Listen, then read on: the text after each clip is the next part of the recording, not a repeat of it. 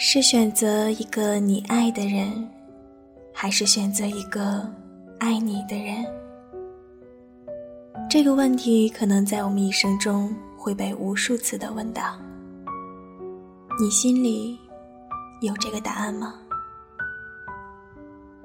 听完了本期节目，我想你心中会有一个答案。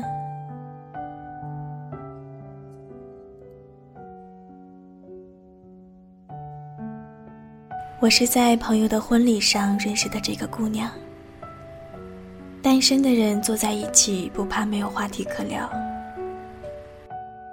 虽然已经到了熟女的年纪，但是人家倒是长了一张讨喜的萝莉脸，看上去比实际年龄要小个六七岁。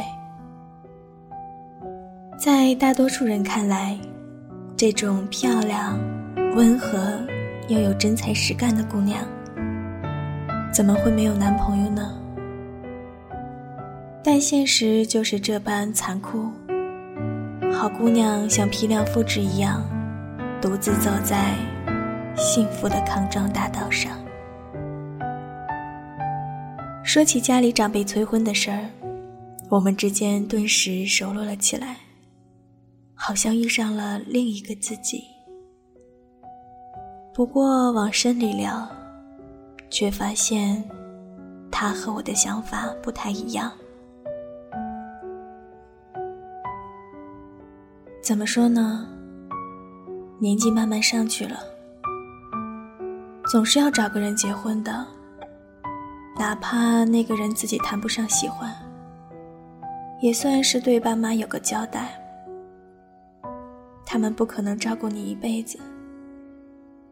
就算遇到了喜欢的人，又能怎么样呢？你付出真心，对方不上心，换来的也只有伤心。不如找个条件还行的，对你好的。虽然感觉上有一点怪怪的，但在这个理由面前。我竟也无言以对。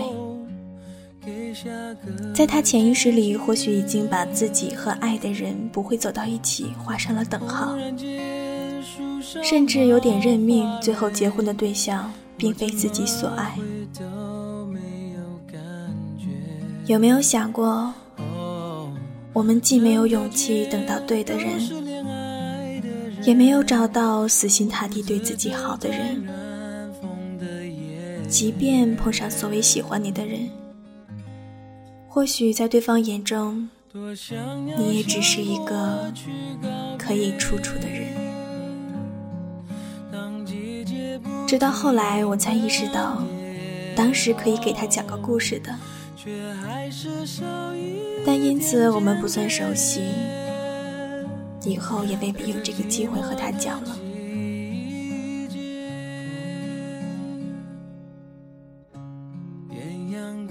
我是在长辈们家长里短、伸长耳朵偷听到的这个故事。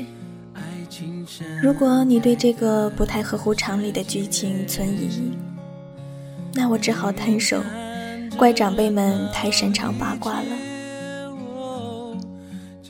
另外，作为一个不擅长讲故事的人，我会遗漏很多细枝末节的。五十年代出生的男青年。是在黑龙江插队落户遇到的初恋，对方来自天津，是个典型的北方姑娘，性格豪爽，能喝酒。可能正是因为这种外向讨喜的性格，让内敛持重的男青年心动了。关系确立之后，男青年把天津姑娘带回了上海的家过年。谁都想不到，这位看上去最老实的男青年，居然是他们这辈中最早有对象的。不过，随着知青返乡，两人也不可避免遭遇到了难题。为什么呢？当时很多人回去都是顶替父母工作的。天津姑娘到上海，意味着她会没有工作。而没有工作，在那个年代是无法想象的。解决方法也不是没有，如果能找到一个愿意去天津工作的上海人，那姑娘就可以留在上海了。可是又有哪一个人愿意去北方谋生呢？找到一个这样的人几乎是不可能的。两个人的关系也由此渐渐产生了摩擦，结婚似乎成了望不到头的事情。最终，他们在这种煎熬下选择了分手。据说当时其实已经找到了可以替换去天津的人，但可能中间消耗了太多的感情，使这个男青年。灰心放弃了。男青年经人介绍又谈了一个对象，对他来说，和谁结婚不是贱呢？反正中国人结婚都是凑合着，条件差不多就行了。可是，两个人的矛盾从结婚伊始就爆发了。结婚才没几天，他们已经吵到差不多要离婚的地步。要是把这样一对放到现在，估计就是七夕领证、中秋就把结婚证给撕了的节奏。故事发生在民风尚且保守的八十年代，所以大家对离婚还是存有敬畏之心的。旁人劝劝，这个风波也就过去了。隔了一年，他们有了一个大胖小子，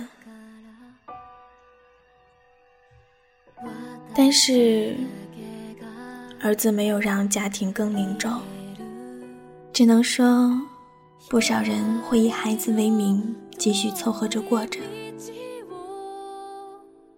男青年转眼到了做伯伯的年纪，在泼辣能干妻子的映衬下。他好像变得更加没有存在感，两个人的关系一度变得很紧张，甚至长时间处于分居状态。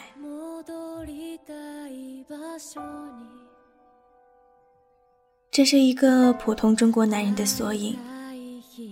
要是没有意外，他未来也许能在养老院里望着夕阳。等着儿孙带着水果篮去看他，可是没等上吃上儿子的喜酒，有一天，他突然心肌梗塞，就这么去了。如果，如果这一切没有发生，我也不知道发生在他身上的。另一个故事会是什么样的？话说，我们家在天津也有亲戚。就在他过世的前几年，他和弟弟去天津探望亲戚。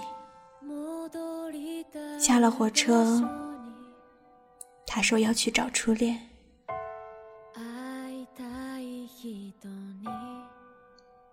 这都是多少年前的事儿了。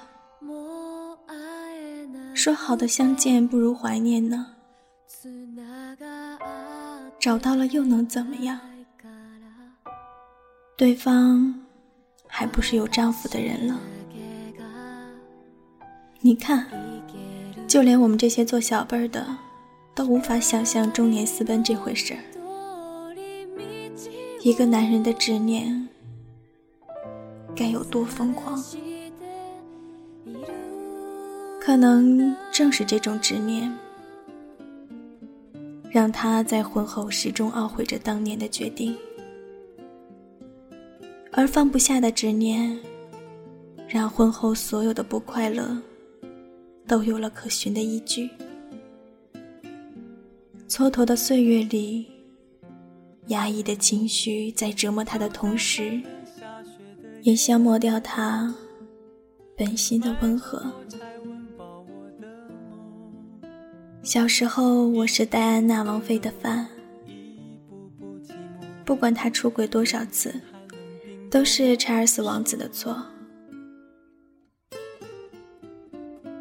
完全无法理解为什么有娇妻在侧，渣男仍会选择巫婆一样的卡米拉。如今才明白，那不过同样是一段还不错和好喜欢的往事。人们觉得王子与王妃是天造地设的一对。可王子却在订婚前夕直言他在犯一个可怕的、严重的错误。一个人在举步为难时，往往都会认命，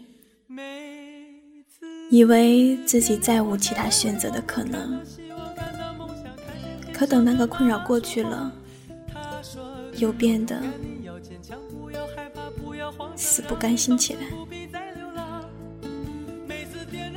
不要低估你对爱人的渴望，不要高估你对平凡婚姻的承受能力，不要为了一时的心安而提前仓促交卷，不要带着你对一个人的执念走进另一个人的生活。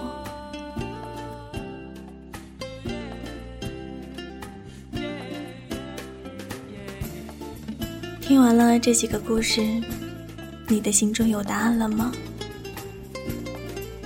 是选择喜欢自己的，还是等待那个对的人呢？感谢本文的作者梦多，我是主播妍妍。如果你喜欢妍妍的节目，可以在新浪微博或者微信公众账号关注“妍妍要长大”。颜色的颜哦，也可以在新浪微博关注“月光浮语网络电台”，关注其他主播的节目，或者公众微信账号“城里月光”。我是妍妍，祝你们晚安。